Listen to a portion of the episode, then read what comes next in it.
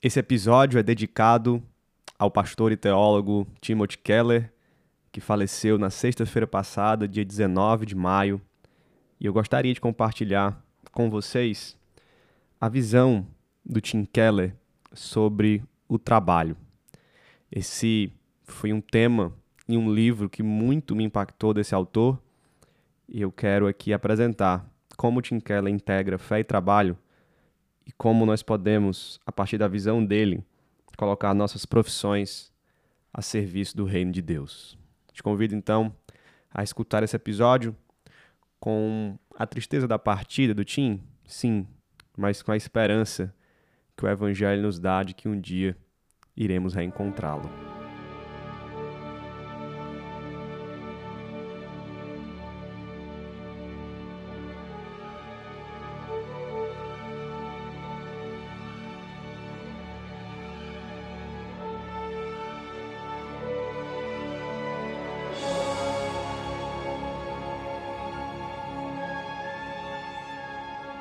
Seja muito bem-vindo, eu sou o Pedro Pamplona e você está na minha biblioteca, um lugar de reflexão teológica a partir dos meus livros e da minha vivência como cristão, marido, pai, membro e pastor de igreja. Fique à vontade, prepare a mente e o coração e vamos crescer juntos na fé cristã para a glória de Deus.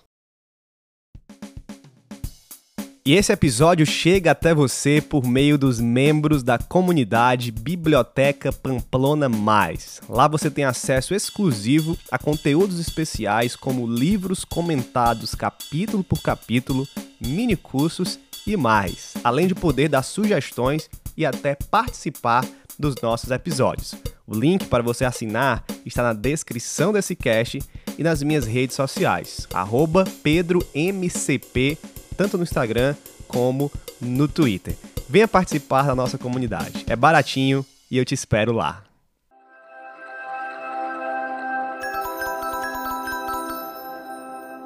Boa parte da nossa vida nós passamos trabalhando.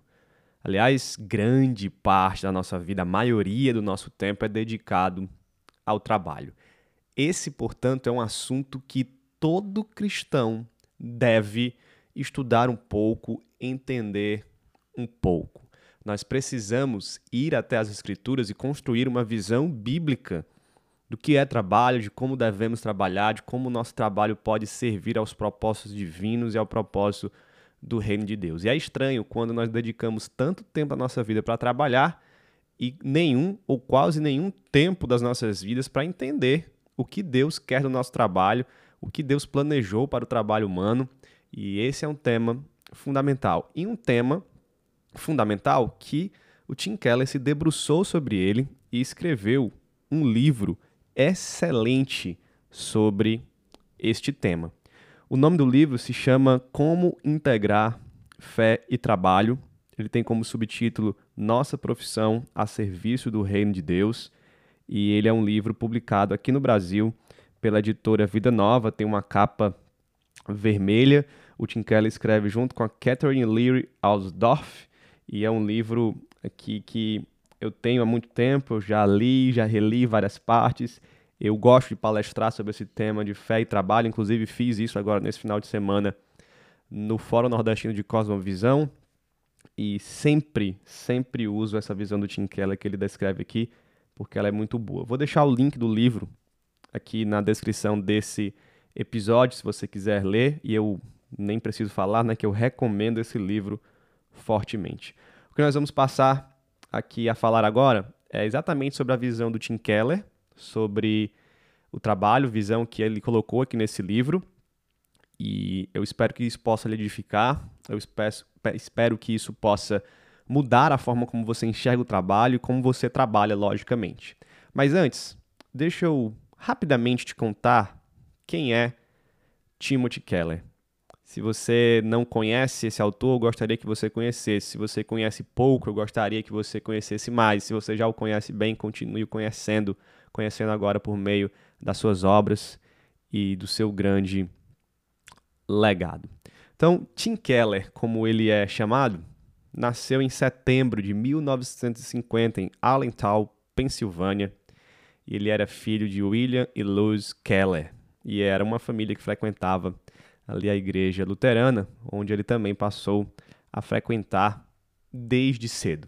Ele foi para a faculdade em 1968, ali com 18 anos de idade, e ele se engajou com um grupo cristão chamado Intervesty Christian Fellowship ali na sua faculdade, e ele também sempre foi muito envolvido com essa área da atuação cristã no campus, e ali ele começou a estudar e ler obras, principalmente de alguns autores evangélicos britânicos como John Stott, F.F. Bruce e C.S. Lewis. E esse último aqui é alguém que tem grande influência na vida e no ministério do Tim Keller. Né? Ele dizia que C.S. Lewis era o seu grande mestre, seu grande padroeiro até, né? E ele foi, ele foi meio que um C.S. Lewis dos nossos dias também. Então, depois de se formar, em 72, o Keller foi para o Seminário Teológico Gordon Cowell, seminário conhecido, conservador nos Estados Unidos. E eu cito isso aqui porque foi lá que ele conheceu a Kate, a Kate Christie, que viria a ser a Kate Keller. E o C.S. Lewis tem uma, uma parte importante na vida do, do Tim Keller, não só porque o influenciou muito por meio dos seus livros, do, daquilo que ele ensinou, mas porque a Kate ela se converteu lendo C.S. Lewis, inclusive ela passou a, o resto da vida do C.S. Lewis trocando correspondências com ele, né? E isso foi muito bacana, muito bacana. Então o, o Tim Keller ele deve isso também aí a, a Kate Keller. E aí os dois se conheceram, se apaixonaram e eles se casaram em 1975. Depois do seminário, o Keller foi ordenado pela Igreja Presbiteriana da América e ele passou ali a começar a exercer o seu ministério. Então, ele é esse presbiteriano e assim ficou conhecido. Passou por algumas cidades, ele aceitou um convite para pastorear uma igreja em Hopewell, na Virgínia. E ele também passou ali por outros locais até que ele começou a trabalhar com plantação de igreja e veio no seu coração a ideia de plantar uma igreja em Nova York. Né? Nessa época ele já tinha começado a dar aulas no seminário, no seminário teológico de Westminster, e envolvido com essa plantação de igreja, ele chegou a essa conclusão de que ele queria uma plantação em Nova York, tentou recrutar pessoas, chamar pessoas, mas a ideia não era muito bem vista. Nova York é um lugar conhecido como terra de céticos, de críticos, de cínicos. E era um tipo de público que não vingaria ali uma plantação de uma igreja presbiteriana mais conservadora. E o Keller, o Keller assumiu esse risco. Ele e sua esposa plantaram então em Nova York, foram até lá em Manhattan, no coração ali de Manhattan. Eles plantaram a Redeemer Presbyterian Church e começaram então a buscar as pessoas, ir até as pessoas, e ali o Keller de Nova York passou a influenciar o mundo evangélico, principalmente mais ocidental, a partir de como ele fez a plantação, de como ele construiu o ministério, de como ele alcançou os perdidos, de como ele falou sobre idolatria e ceticismo, principalmente, porque esses são os dois grandes temas da vida do Tim Keller, como ele conseguiu levar o cristianismo a adentrar em várias esferas culturais que antes era muito difícil de adentrar. E ali ele exerceu um ministério muito bom de pregação, de ensino, de apologética, de, de análise, de exegese cultural e de plantação de igreja, principalmente de igrejas urbanas. Recentemente, nos últimos anos, o Tim Keller vinha lutando com câncer no pâncreas ele já havia anunciado isso alguns anos atrás. Ele estava nessa luta e na quinta-feira nós recebemos a notícia de que ele estava no hospital, mas havia voltado para casa para os cuidados paliativos. E aí eu pensei que ainda teria algum tempo de vida, talvez alguns dias, semanas. Mas logo na sexta nós recebemos a notícia do seu falecimento com aquele, aquele belo testemunho de quem de quem está indo para casa, como ele disse, de quem está indo se encontrar com seu Salvador. Esse é o Tim Keller. Ele tem livros publicados no Brasil, como que eu disse, como integrar fé e trabalho. talvez um dos seus livros mais famosos, O Fé na Era do Ceticismo. Nós temos o livro Deuses Falsos, nós temos o livro sobre a oração, nós temos vários livros que o Tim Keller publicou. Inclusive, há uma curiosidade sobre o Tim Keller. Ele é um autor extremamente famoso, mas que só começou a publicar livros já numa certa idade. Se não me engano, aí por volta dos seus 39 anos, 40 anos. E a maioria dos seus livros, principalmente esses mais famosos, são os livros ali por volta já dos seus 50 anos de idade. Né? Ah, então, né, não se desespere. Se você quer ser um autor e nem acha que um autor de sucesso, um autor que começa a publicar desde cedo, Tim Keller é um, é um exemplo disso. Então, conheça o Tim Keller se você não conhece, leia mais sobre os seus livros, veja suas pregações, conheça um pouco do seu método de, de igreja, de ministério. Há um livro excelente, talvez referencial na área de plantação de igreja e de ministério né, de igreja no geral, que é o Igreja Centrada. Então, Tim Keller influenciou demais várias gerações e vários tipos de pastores, né? Eu coloquei no meu Twitter que uma coisa que eu aprendo com Tim Keller é que ele foi um reformado amado por não reformados. Ele foi um calvinista amado por arminianos. Ele foi um complementarista amado por igualitaristas. E isso isso diz muito sobre a sua vida, a sua forma de ensino e ministério. E que Deus nos dê mais Tim Kellers. E que Deus nos faça mais Tim Keller nesse sentido aqui. Dito isso, feita essa minha recomendação, e aqui a minha homenagem também a esse grande homem que também muito me impactou, vamos, vamos falar de fé e trabalho? Vamos deixar o Tim Keller falar conosco aqui?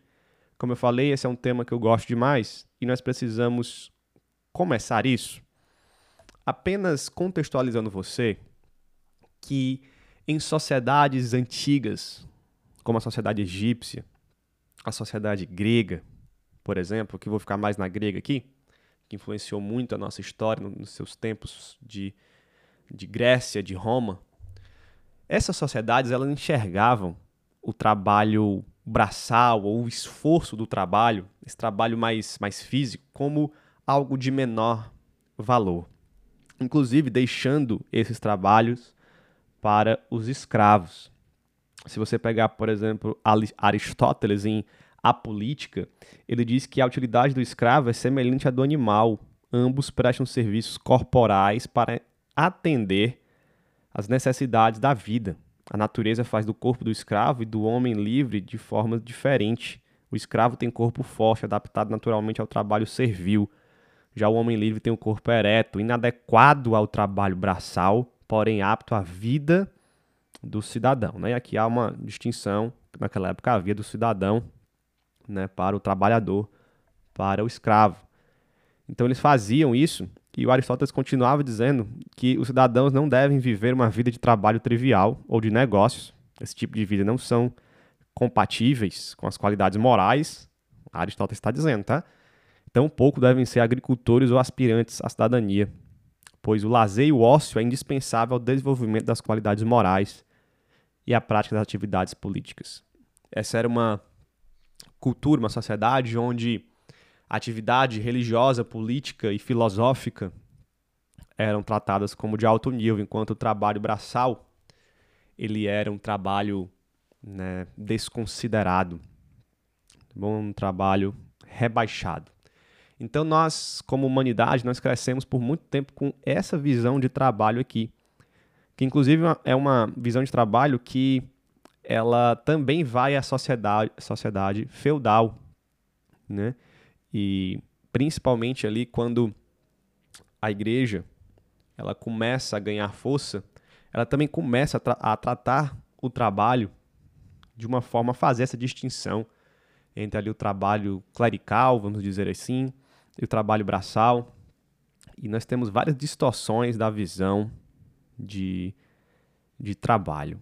Né? Então nós precisamos ter essa noção de que por muito tempo na história, própria história ocidental, o trabalho ele foi visto dessa forma de fazer diferença, né, entre entre trabalhos mais braçais e mais intelectuais. O André Bieler, ele escreveu o livro A Força Oculta dos Protestantes. Esse é um livro que trata sobre como o protestantismo ele influenciou no desenvolvimento da sociedade ocidental. E ele diz o seguinte sobre o trabalho nesse livro. O trabalho, especialmente o trabalho criador de bens e riqueza, o trabalho manual, se não decaíra mais até o nível do trabalho servil da antiguidade, foi todavia considerado como uma necessidade temporal desprezível com relação aos exercícios da piedade. E aqueles que se dedicavam às atividades econômicas e financeiras, os negociantes e banqueiros, eram particularmente desconsiderados. Então você vê aqui que nessa época a igreja tinha uma religiosidade que tratava desses comerciantes, banqueiros, trabalhadores servis, trabalhadores braçais como um nível abaixo daqueles que, né, tinham um trabalho ali mais religioso, vamos dizer assim.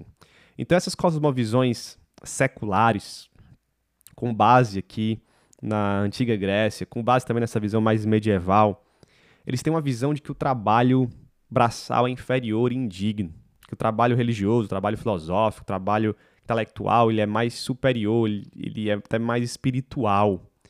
E havia também essa ideia de que trabalho é um sofrimento, trabalho é um mal necessário, principalmente o trabalho de esforço físico, trabalho braçal. Ele é um mal necessário, ele é um castigo pelo pecado. E é triste porque muita gente tem essa consciência até hoje. Esse é o pensamento de muita gente e de muita gente dentro da igreja até hoje. E, logicamente, esse aqui não é o pensamento bíblico, não é a visão bíblica de trabalho.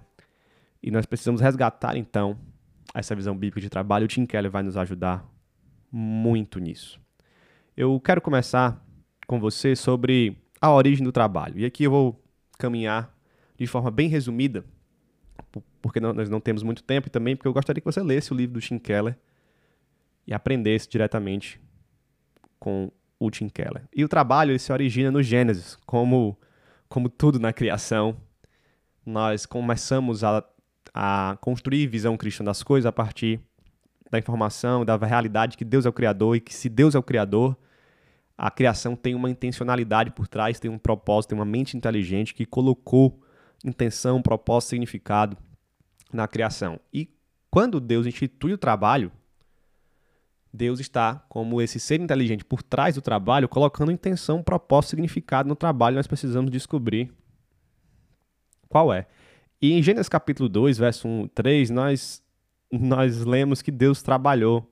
O texto diz assim: foram concluídos os céus e a terra e tudo que neles há. No sétimo dia, Deus já havia concluído a obra que realiza, realizara e nesse dia descansou. Nesse dia ele descansou. Ele estava trabalhando e ele então descansa. E nós percebemos que o trabalho tem origem no próprio Deus. Deus trabalhou na criação. E é sobre isso que o Tim Keller fala na página 37 do seu livro. Aqui vai a primeira citação que eu quero falar do Tim Keller. Ele diz o seguinte: No princípio, então, Deus trabalhou. E o Tim Keller vai dizer que se Deus trabalhou, abre aspas para ele, o trabalho não é um mal necessário que adentrou o cenário mais tarde, ou algo que fora criado para os seres humanos fazerem, mas que estava abaixo da dignidade do poderoso Deus. Não. Deus trabalhou por puro prazer e alegria.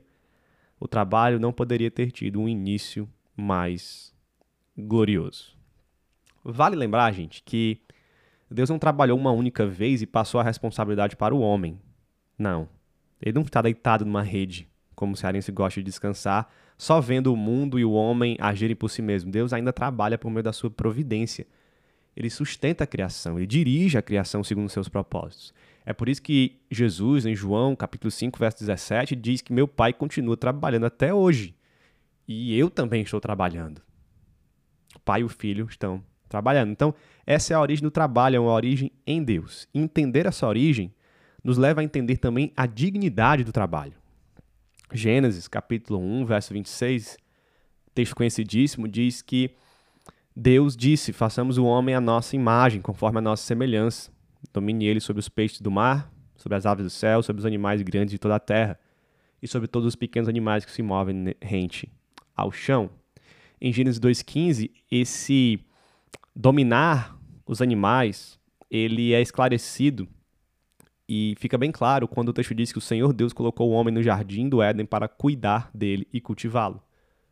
O homem recebeu essa função de ser imagem e semelhança de Deus, para ser vice-regente de Deus, o mordomo de Deus da criação, aquele que vai dominar como se representasse o Criador. E Deus colocou ele aqui para dominar sobre isso, então, e cultivar e guardar a criação. A teologia reformada cita isso e chama isso de o mandato cultural. É aquele mandato onde nós nos relacionamos com a criação por meio do trabalho e onde nós produzimos então cultura. Onde nós desenvolvemos a cultura, o potencial que Deus colocou na criação é desenvolvido pelo homem por meio do trabalho. Então, ser a imagem e semelhança de Deus tem tudo a ver com a função que nós exercemos de nominar, de sujeitar a criação no sentido bom, santo de cultivar e guardar, de desenvolvê-la e de protegê-la. Então, o nosso trabalho serve a, esse, a essa grande função divina e é daí que nós temos a dignidade desse trabalho, porque é uma dignidade que vem do fato de nós sermos os mordomos de Deus, de termos recebido imagem e semelhança de Deus, de sermos imagem e semelhança de Deus para trabalharmos para o Senhor como seus vice-regentes. E aí, o Tim Keller, ele escreve sobre isso. Recebemos tarefas específicas porque somos feitos à imagem e semelhança de Deus. Enquanto os pensadores gregos achavam que o trabalho comum, especialmente o braçal, colocava os seres humanos no mesmo nível dos animais, para a Bíblia, todo e qualquer trabalho distingue os seres humanos dos animais elevando-os à posição de dignidade. O trabalho é digno porque é algo que Deus faz e porque nós o fazemos no lugar de Deus como seus representantes. Que coisa maravilhosa. Se você está escutando isso daqui, qualquer que seja o seu trabalho, se você estiver no seu trabalho agora, você é Uber, você é dona de casa, porque eu não estou falando só de trabalhos de emprego remunerado, qualquer trabalho que você tem. E o trabalho de dona de casa, trabalho de mãe, é um grande trabalho.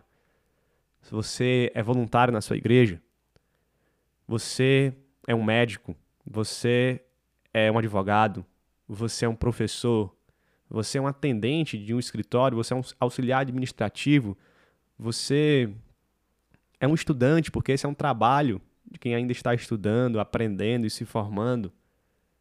Você é um gari, você trabalha num restaurante, você trabalha de serviços gerais em alguma empresa, você é caminhoneiro, você está ouvindo isso do seu caminhão, do seu táxi, você é um entregador, seja qual for o seu trabalho, seu trabalho é digno. Se ele é lícito, se ele é santo, ele é digno, porque Deus trabalhou e Deus nos chamou a trabalhar como imagem e semelhança. Aquilo que dá dignidade ao trabalho é Deus, e o fato de Deus nos ter criado a imagem e semelhança dele e nos ter chamado para cultivar e guardar a criação. Entendendo isso, a origem do trabalho, dignidade do trabalho, nós podemos entender o objetivo do trabalho. O verso 28 de Gênesis 1 diz: Deus os abençoou e disse: Frutificai, multiplicai-vos, enchei a terra e sujeitai-a. Dominai sobre os peixes do mar, sobre as aves do céu e sobre todos os animais que rastejam sobre a terra. O homem ele recebeu esse mandato cultural de dominar sobre a criação, de sujeitar a criação, porque nós somos os vice-regentes de Deus. E o que Tim Keller tem para dizer aqui sobre o objetivo do trabalho é esse. Preste muita atenção aqui. Você vai aprender agora por que você trabalha. E se esses objetivos aqui não estiverem alinhados no seu coração, eu diria que você está trabalhando de forma infrutífera, mesmo ganhando rios de dinheiro. Vamos ver qual é o objetivo bíblico do trabalho? Tim Keller diz o seguinte: o fato de seres humanos encherem a terra significa muito mais do que plantas e animais encherem a terra.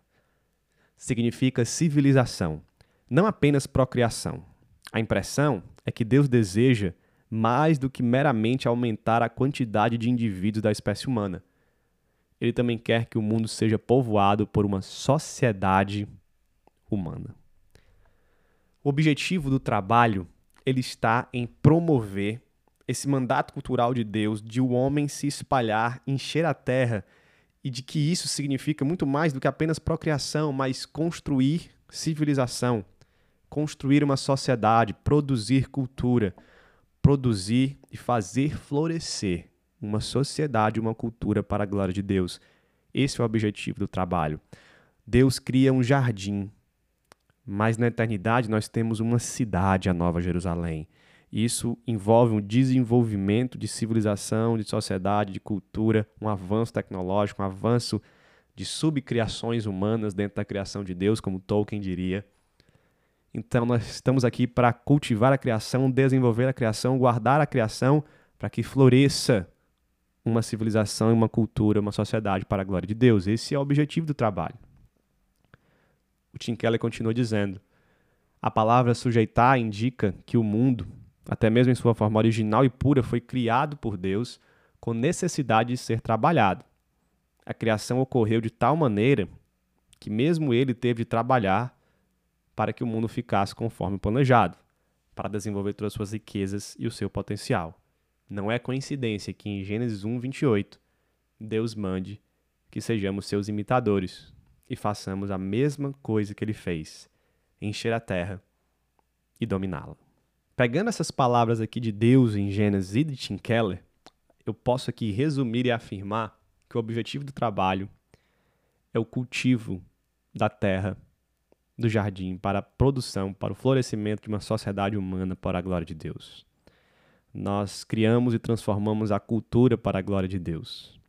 E nós estamos aqui trabalhando para o bem comum e para a glória de Deus. E você precisa alinhar o seu trabalho a isso. Você precisa pensar em como a função que você está exercendo hoje, em como as atividades que você exerce hoje estão servindo para a construção de uma sociedade, de uma cultura, para o florescimento de uma civilização para a glória de Deus. Pense sobre isso. Me deixe aqui colocar mais uma citação de Tim Keller para você pensar a partir dela, nisso que eu estou colocando para você. Ele diz assim: se queremos ser portadores da imagem de Deus no que diz respeito à criação, é necessário mantermos seu padrão de trabalho. Deus não criou um mundo hostil que tem de ser derrotado como um inimigo. Ao contrário, seu potencial continua rudimentar e assim tem de ser cultivado como um jardim. Jardineiros não deixam a terra como a encontram.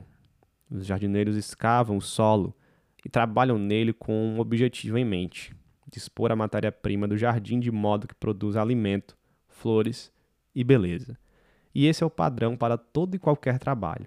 Ele é criativo e assertivo. Dedica-se a trabalhar a matéria-prima da criação de tal forma que ajude o mundo em geral e as pessoas em particular a crescer e florescer. Como o seu trabalho pode ser criativo e assertivo para fazer o mundo em geral as pessoas em particular crescerem e florescerem para a glória de Deus. Alguns trabalhos são mais fáceis de pensar nisso. Se você é um médico, se você é um professor, se você, é mãe, pai, né, você é um pastor, se você atua mais diretamente com as pessoas e criando, né, se você é um político, um prefeito, um governador, isso é mais fácil de pensar. Mas se você é um auxiliar administrativo, por exemplo, você trabalha no escritório de contabilidade, você trabalha né, no financeiro de alguma coisa, você é um porteiro. Como é que você pode ver isso aqui, a, a entender seu trabalho como ajudando uma comunidade a florescer? Para a glória de Deus. Então, a primeira dica que eu quero dar é não entenda, não entenda que você precisa fazer algo direto no sentido, eu preciso salvar uma vida eu preciso ensinar o evangelho para alguém no meu trabalho. Eu preciso que o meu trabalho seja ensinar o evangelho para alguém. Eu preciso transformar a sociedade, então eu tenho que ser um político para fazer a sociedade florescer. Não. Qualquer trabalho, ele faz isso de alguma forma e você precisa encontrar essa forma e trabalhar para que essa forma seja bem feita. Se você trabalha no setor financeiro de uma empresa, você lida com o dinheiro dessa empresa e esse é um dinheiro que sustenta famílias. Esse é um dinheiro que você precisa ter honestidade com ele para que você possa fazer uma empresa crescer e florescer para a glória de Deus com honestidade, sustentando famílias, para que ela possa lucrar e continuar sustentando essas famílias, para que ela possa ter ali os seus recursos bem administrados, bem é, documentados, para que decisões da, dos seus acionistas, dos seus sócios, dos seus diretores possam ser melhor tomadas para abençoar a sua própria vida e as outras famílias. Você pode, por meio disso, fazer a sociedade florescer. Se você é um porteiro, você pode receber bem as pessoas para que elas se sintam mais leves. Você pode cuidar ali da segurança daquele local para que haja uma harmonia maior. Você pode fazer o seu trabalho bem feito, ser cordial com as pessoas, deixar o prédio ali, a sua portaria organizada, porque isso ajuda no florescimento de um condomínio né? Onde as pessoas têm mais harmonia uns com as outras. Você pode ser um pacificador. Nós podemos fazer do nosso trabalho um lugar para o bem comum e para que sociedades floresçam para a glória de Deus. Você pode sim ser porta do evangelho e deve ser porta do evangelho de alguma forma para as pessoas, mas faça o seu bom trabalho também. Então, imagine, pense Seja criativo para como o seu trabalho ajuda o bem comum, a florescer uma comunidade para a glória de Deus. E eu espero que você encontre essa forma e haja de acordo com ela, com esses objetivos aqui do trabalho que nós estamos apresentando, que eu estou aqui falando de Tim Keller e da palavra de Deus.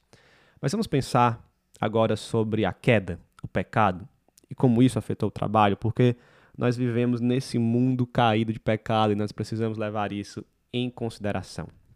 E isso vai nos ajudar a lidar com o nosso trabalho que é encharcado de pecado por todos os lados. Em Gênesis 3, nós temos a queda e nós temos também a consequência dessa queda sobre o trabalho.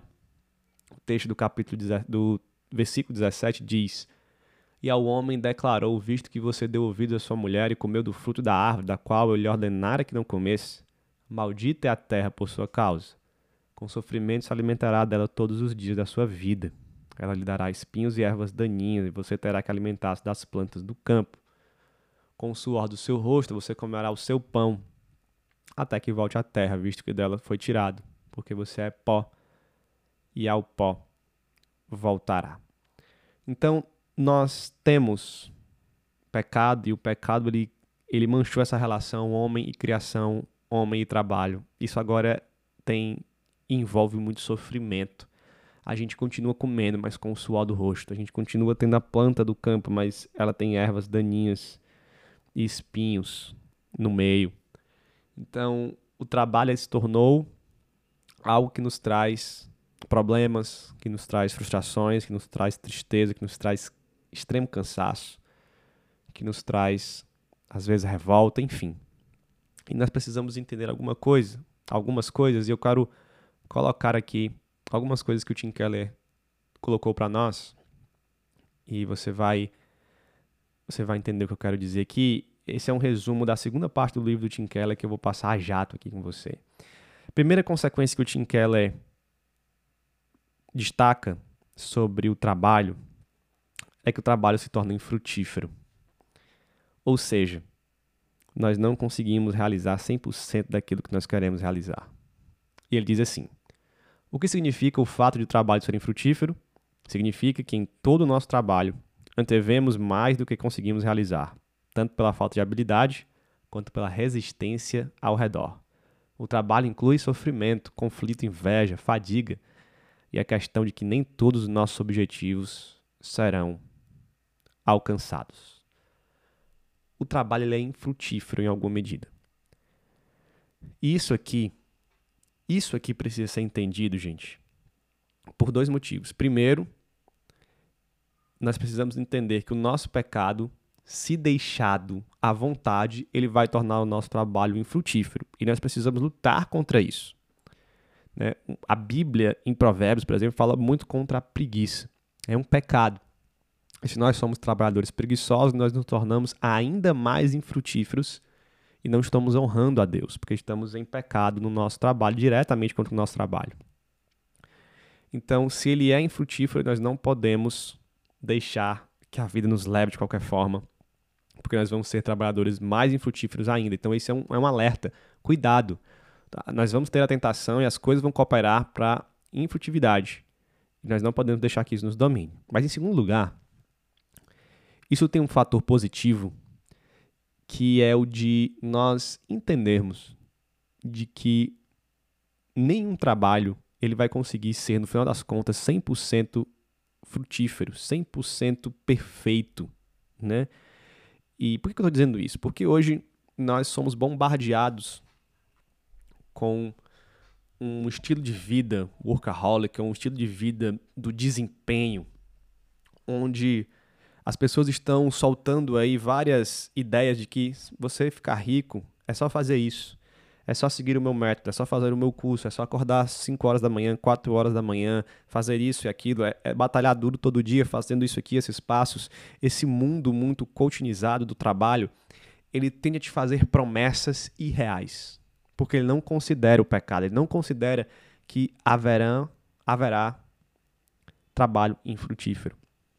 E nós precisamos viver nesse limite saudável, que é o de, por um lado, eu não vou deixar que a infrutividade domine, por outro, eu não vou deixar que o perfeccionismo e que falsas promessas me dominem.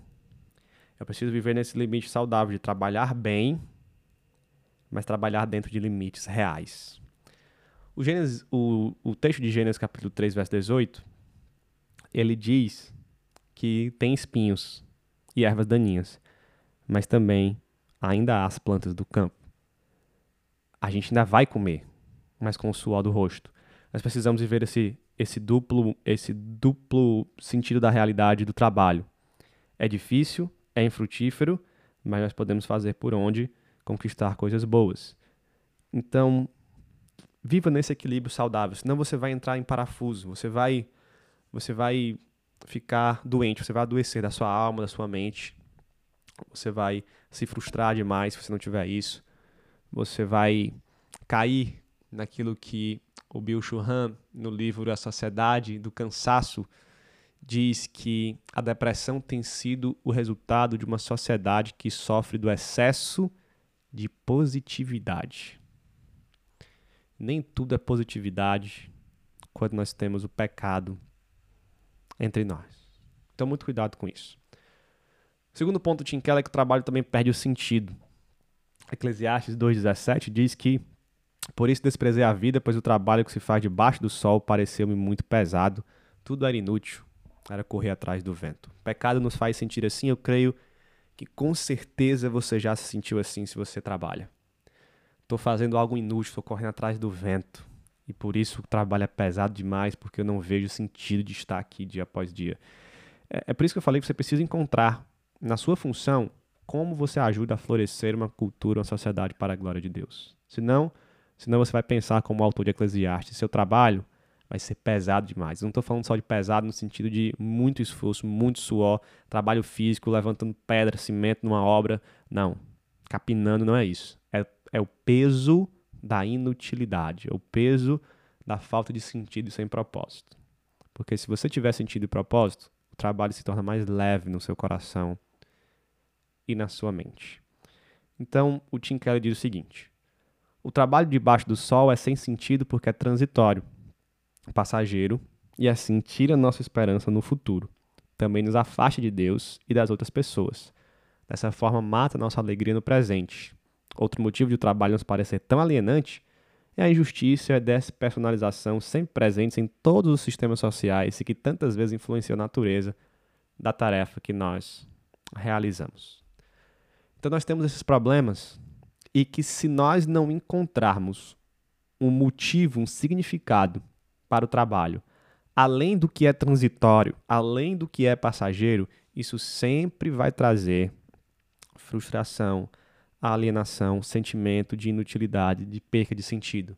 Porque em algum momento nós vamos sentir isso, porque as coisas deste mundo apenas não são capazes de nos satisfazer e nem satisfazer os nossos trabalhos. Se você ficar pensando só aqui e agora, você vai se tornar um seu madruga da vida. Que dizia que não existe trabalho ruim. O ruim é ter que trabalhar. Porque, porque não há sentido no trabalho. O Tim Keller faz uma crítica, inclusive, a pessoas que perderam o sentido do trabalho, o sentido bíblico, e para elas o sentido do trabalho é ganhar dinheiro ou status. E o Tim Keller diz assim: a primeira observação de Brooks é que muitos universitários não escolhem a profissão mais adequada às suas habilidades, seus talentos e suas capacidades, mas o emprego que melhor se encaixa em sua imaginação limitada de como exaltar sua imagem pessoal. E esse é o gancho para o terceiro ponto aqui do Tim Keller, que é ah, o trabalho se tornar egoísta por causa do pecado. Nós vemos isso, por exemplo, em Babel, quando o homem decide desobedecer a Deus e não mais se espalhar pela terra, mas se fixar apenas em um lugar e ainda construir ali um zigurate, uma grande torre, para o seu próprio nome, para a sua própria glória. Então o trabalho se torna egoísta, nesse tipo de idolatria individual e nesse tipo de idolatria que encontra no trabalho a sua própria identidade. O que é que você é? Eu sou médico. O que é que você é? Eu sou advogado. O que é que você é? Eu sou enfermeiro. Você nunca vai ver numa entrevista de televisão alguém sendo entrevistado e na legenda aparecer Pedro, cristão, unido a Jesus Cristo. Você nunca vai encontrar isso, você vai encontrar a profissão porque nós nos definimos egoisticamente a partir da nossa profissão encontramos identidade ao idolatrarmos as nossas funções de emprego e de trabalho. E o Tim Keller bateu muito nisso também. E, para além disso, o Tim Keller disse que o trabalho revela os nossos ídolos. O ídolo do dinheiro, o ídolo do status, o ídolo da fama, o ídolo do poder, o ídolo das conquistas materiais, o ídolo de passar a ser reconhecido por algo, o ídolo do eu. Então, o trabalho ele é tão bom que ele assim, ele traz tantas coisas boas, tantas bênçãos que ele pode ser rapidamente idolatrado e as próprias bênçãos que advêm do trabalho também são idolatradas. A última parte do livro do Tim Keller é uma parte sobre redenção.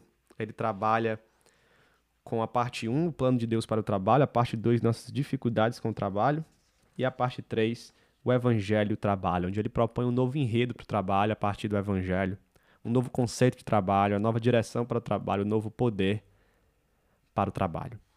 E aqui eu tenho uma única frase dele, que eu gostaria de resumir toda essa última parte, onde o Tim Keller diz que trabalhar como cristão não é só evangelizar no trabalho. Não é só ser santo no trabalho, mas tem a ver com tudo aquilo que a gente vem construindo aqui é de você entender como o seu trabalho se coloca ali no mandato cultural de Gênesis e como você, através do seu trabalho, está ajudando a florescer uma cultura, uma sociedade para a glória de Deus, cultivando e guardando a criação. Isso vai além do evangelismo. Isso vai além de apenas dar um testemunho ali de não falar palavrão, imoralidade, de ser honesto. Não é menos do que isso, mas é mais do que isso. Olha o que Tim Keller diz aqui na página 158 do seu livro. Ser cristão no mundo corporativo significa, portanto, muito mais do que ser honesto ou não ir para a cama com colegas de serviço. Significa até mais do que evangelismo pessoal ou promover um estudo bíblico no escritório. Antes, significa analisar as implicações da cosmovisão do evangelho e dos propósitos de Deus para tudo o que envolve seu trabalho, e para todos os setores da organização sob sua liderança. É viver de forma integral, a partir da visão bíblica, o seu trabalho e todas as implicações dele. É isso que o Tim Keller está defendendo no seu livro. É você olhar para os propósitos do trabalho lá em Gênesis, olhar para as dificuldades do trabalho por causa do pecado, juntar tudo isso, viver de forma equilibrada e desenvolver, fazer florescer aonde você está, ali no pouco que você pode fazer, uma sociedade, uma cultura para a glória de Deus. E quando você faz esse pouco no seu trabalho, isso é muito diante do Senhor. E isso é muito na sua vida também. Então tenha essa visão, essa visão bíblica do trabalho, essa visão que o Tim Keller ajuda a construir no seu livro Como Integrar Fé e Trabalho. Eu gostaria de mais uma vez indicar o livro do Tim Keller. Gostaria mais uma vez de que você fosse na descrição desse podcast, desse episódio, e comprasse esse livro e ler, leia esse livro. E se você comprar aqui pelo link, você nos ajuda a manter o podcast. Lembrando que você nos ajuda também participando da comunidade Biblioteca Pamplona Mais, uma comunidade onde a gente conversa em grupo, a gente tem conteúdos exclusivos, o pessoal participa de podcasts, tem sorteio de livros, enfim, uma comunidade muito boa por um precinho quase de graça.